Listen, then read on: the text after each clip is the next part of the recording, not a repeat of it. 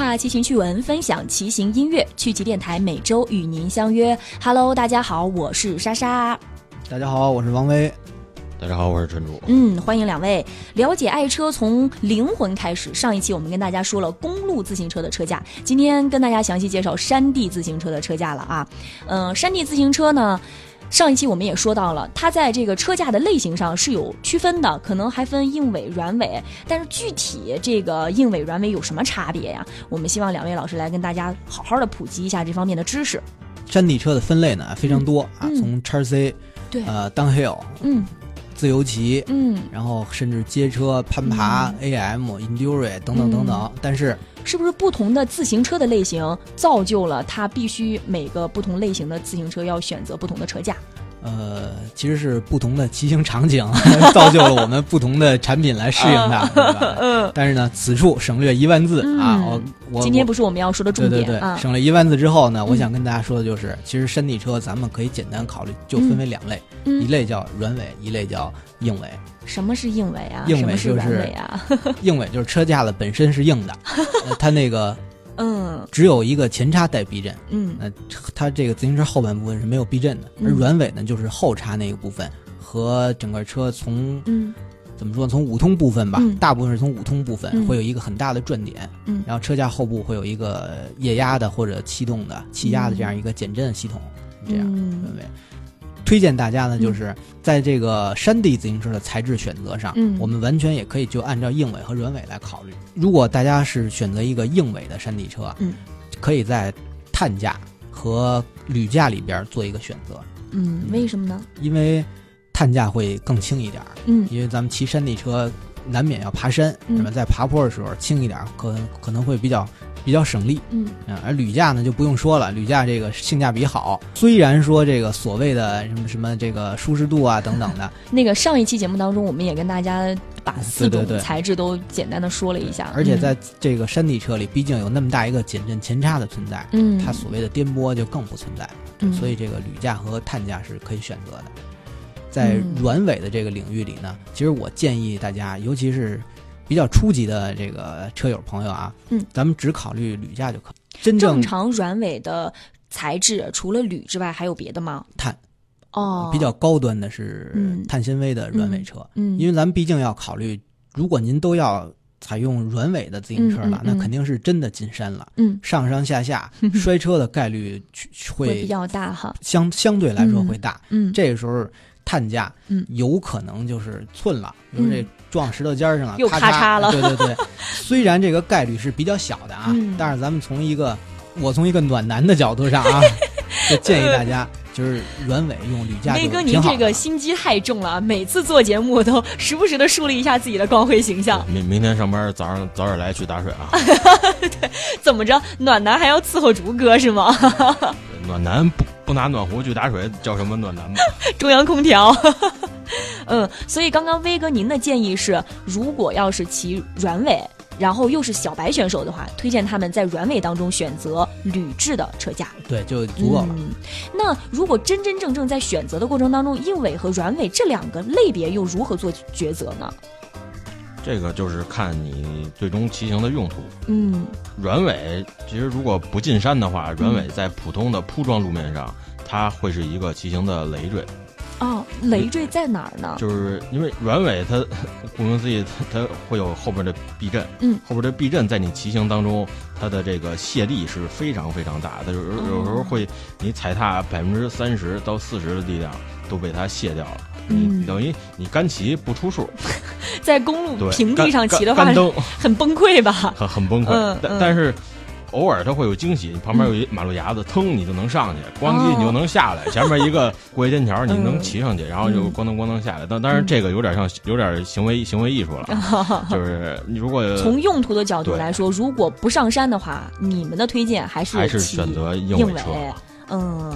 但是可能会有一些呃骑友会问了啊，是不是软尾的这个山地车在保养和维修方面要比硬尾更难呢？尤其是对于新入门的小白同学来说，那肯定是难一点儿。但是对于小白同学来说的话，硬尾山地车那一根前叉你也同样是保养不了的，有点瞧不起人呀。这不是瞧不起人，嗯，有兴趣的朋友啊，可以回去。百度一下，嗯嗯，Fox 前叉拆开里边什么结构，嗯，不可能弄得了。所以不管软尾硬尾，对于咱们普通普通小白来说啊，都得推到四 S 店解决。所以大家不用考虑这个事儿。嗯，所以说就是一般网上给的推荐，其实说的是新入门的人要骑这个硬尾山地比较好。但是从二位的角度来说，这个不是新入门小白要考虑的一个原则，最主要要考虑的是看他进不进山。对，是这个意思吧？对，不进山，因为减震来说，就是在路面特别有特别障碍的时候，它才有用。嗯，你如果纯铺装路面，我我都建议把那个山地车的这个减震前叉换成一个硬叉，骑乘感受可能更出速度。哦，明白了。那决定这个选择。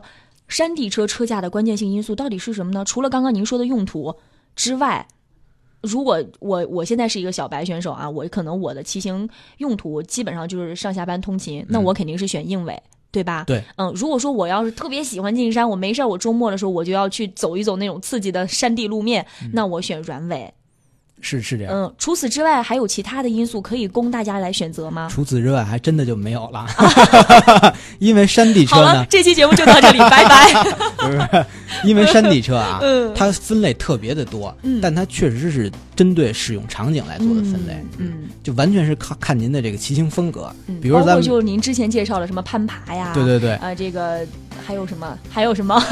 比如咱们之前我想省略一万字那个部分，对吧？其实就啊，就其实就是这个意思。比如说您要追求我周末进山的长距离的一种真正在山野里骑行的感受的话，那您就要选择 AM 这个类型，All Mountain，嗯，就是全山，嗯，能上能下。嗯，如果您追求的是从大山顶上一跃而下，刺激爽快，摔了也在所不惜。对对对对，挡黑油，那就是这个。如果您追求的是那个，像这个体操运动员一样，借一个土坡飞起来，在空中三百六十度、七百二十度，那就是土坡腾跃。啊，其实这些都是山地车的。这是您在说的是山地自行车的分类对对对，都是这个分类。所以咱们简单的说呢，其实那就是软尾硬尾两个角两两个车架子。对你像如果咱们针对这个小白同学来推荐，其实。就像刚才咱们说的啊，从进山和不进山两个角度来考虑，那不进山就是硬尾，进山您就按软尾 AM 的路线去走，就肯定是比较稳妥的。因为我相信现在你真的敢说我必须要非当黑有不可的路线的话，还是少数的人。而一般的路线，其实 AM 都是能够拿得下来的。嗯，最主要的一个障碍还是整个在现在咱们国家的这个。山地的场地特别特别少，尤其是 D H 就是当 Q 的场地，像像北京几乎是没有。嗯，你要找这种都得去深山老林，这这种地方。像像最最流行的就是现在去崇礼，崇礼不是滑雪圣地嘛？滑雪场它到到夏天它就变成了这个这个 自行车的圣地，从从上边跟滑雪，它它它等于原理是一样嘛？都是都是从坡上往下往下往下飞吧，都一样。这崇礼人民。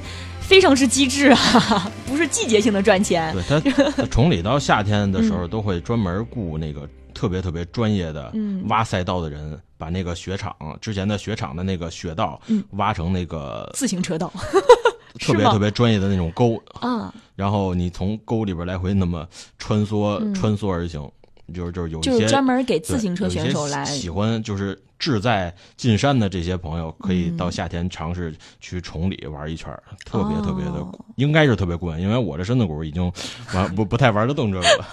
威哥还能去得了吗？这种地方？那没问题啊。你这个又把竹给比下去了，什么意思呀？我当然没问题。明明天办公室要扛什么扛什么大活什么都都都给威哥啊，都给威哥，他可以的啊。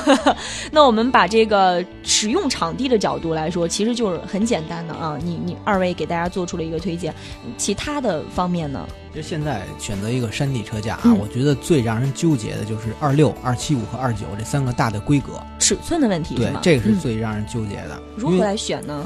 我建议大家啊，是按。自己的身材来选，嗯，因为从我还是说的啊，在没有厂商花钱堵我嘴之前啊，我说的都是我的心里话。放心大胆的说，我觉得二九的车，嗯，在不是对技术要求特别高的时候，嗯，更有更好的适应性。嗯嗯，但它唯一的缺点就是因为这个车架和轱辘大。对您的身材有一定的要求，如果个子小的就算了，个子脚也够不着。对，个子小呢，可能看起来不太协调，但实际上二九的车在通过性啊和这个真正的越野性能上，因为轮径增加，会有一个先天的比较大的优势。嗯，其实对这优势，经过这个还是科学的进步啊，这个好多牌子。怎么觉得自个儿跟收了钱似的？好多牌子，你收了谁的钱？你说 那个好多牌子的二十九的车，像一米六五、一米七，它都会有相对合适的尺寸让你来骑。哦，就是说像我这种身高在一米六五和一米七之间的，我也可以选对，能骑。但是呢，我刚才的意思是什么啊？您能骑，嗯，不代表好看。哦，有可能会看着不协调，显得我更娇小了。当拍照的时候会不那么开心。就是我为大家考虑的很周到啊，别 对对对，您回头自拍的时候就不高兴了，这也是一个问题。嗯，然后这是二九，二九对，二七五呢是比较折中的选择。嗯，是不是也是现在比较流行？比较流行，因为它正好考虑了亚洲人身材没有欧洲人那么奔放嘛，对吧？所以二七五是一个相对好的。中庸的选择，嗯，这亚洲人要是奔起来，其实也还可以吧。二七五其实是厂商的这个一个无奈之举，因为他也因为开始都骑二十六，然后后来欧洲都骑二十九，但是厂商一看中国人骑二十九。又难看，有时候又 又不好驾驭，没办法，他就想，哎，这这俩中间一除，正好这一数是二十七点五，然后一出来，大家好些人一试还挺合适，所以最后出来这么一个结果。这是一个意外的产物。但是二六呢，咱也不能说它就被历史淘汰了，嗯嗯，因为在一些对技巧要求特别高的，嗯，这个场合，比如说速降，嗯，咱说 downhill，downhill 其实。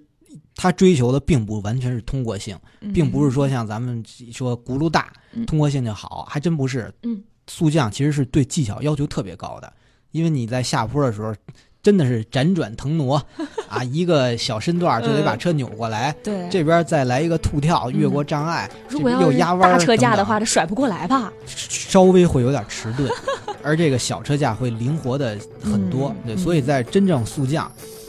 在展展现技巧的时候，小车架也有它不可替代的优势。嗯，所以还是跟其实公路车架一个道理，不要盲目的去追求某种时尚的大车架或者小车架，还是适合自己使用场景和自己身材的是最好的，是这意思吗？对，因为各个品牌它推出不同的产品，都是想想尽办法来忽悠你买。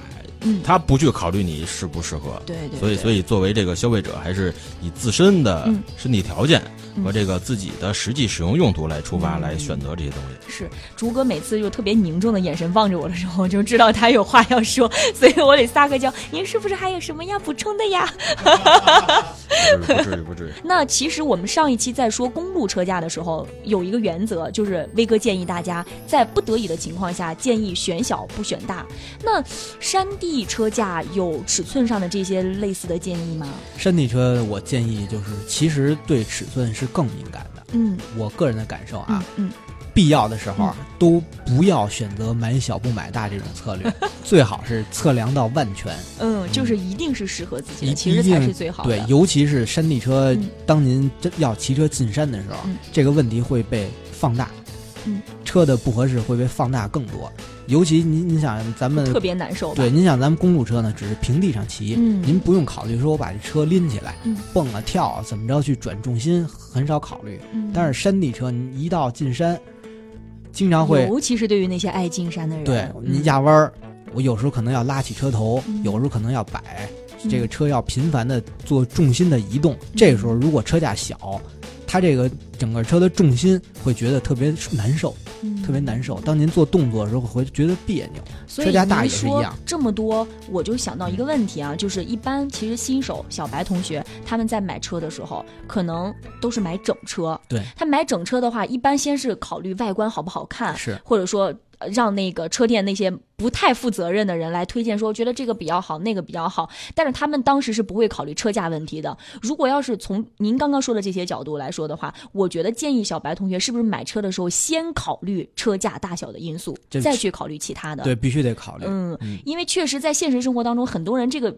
这个顺序是颠倒的，他先考虑轮组或者外观这些问题之后，最后才去问这这个车，哎，这个车架大小适不适合我呀？那如果有的车店他为了想赚钱，可能那个车架不是特别适合你，他想把这车卖出去，他也会应付你说，呃，还行吧，也可以，条条也能骑，好多人不都是这样吗？所以我建议大家别上当受骗。其实去之前第一个问题，先问这个车架大小适不适合我，再考虑其他因素。不不过，你之前已经把这个咱这个话题已经限定在小白上了，就是如果就是这个尺寸和你的身高稍微差一点，其实问题也不大。你像我们俩骑车，也是交过好些学费的，不是就是让大家别绕学费吗？对吧？有些学费，嗯，就是说你如果亲身交了的话，你对你的欠身的高升，对对对，是吧？你一下就就刻在骨子里了。你你你不舒服，你买了一车，比如几千块钱，你骑着难受。你你是难受到骨子已经钱花了，是不是？到到我希望大家还是别交这学费的比较好吧，花几千块钱买一教训，我们图啥呀？所以这个啊，归根结底呢，还是建议大家一定找一个靠谱的车店，对对对，多去几家车店走访一下，多聊聊，您您也能感受到这个老板是不是真的热心对您。对，比如说您一进车店。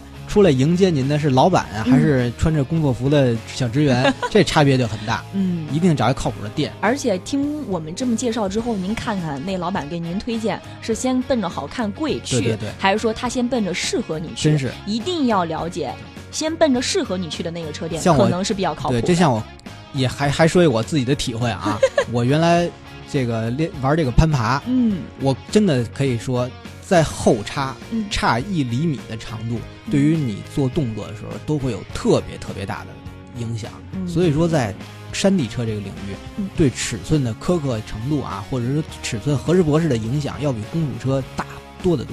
嗯，所以在今天节目正式结束之前，再一次跟大家强调，一定要买适合自己尺寸的车架，不管是乘车还是您攒车，要单独只买一个车架，尺寸是非常非常重要的。好了，今天的节目暂时先跟大家说到这里，更多的精彩内容，请大家关注我们的微信公众账号“趣奇电台”，有一些在节目里不方便说的，或者说嗯。可能说不太出口的东西，也许在微信公众账号里您就能发现。今天节目先到这里啦，拜拜，拜拜，拜拜。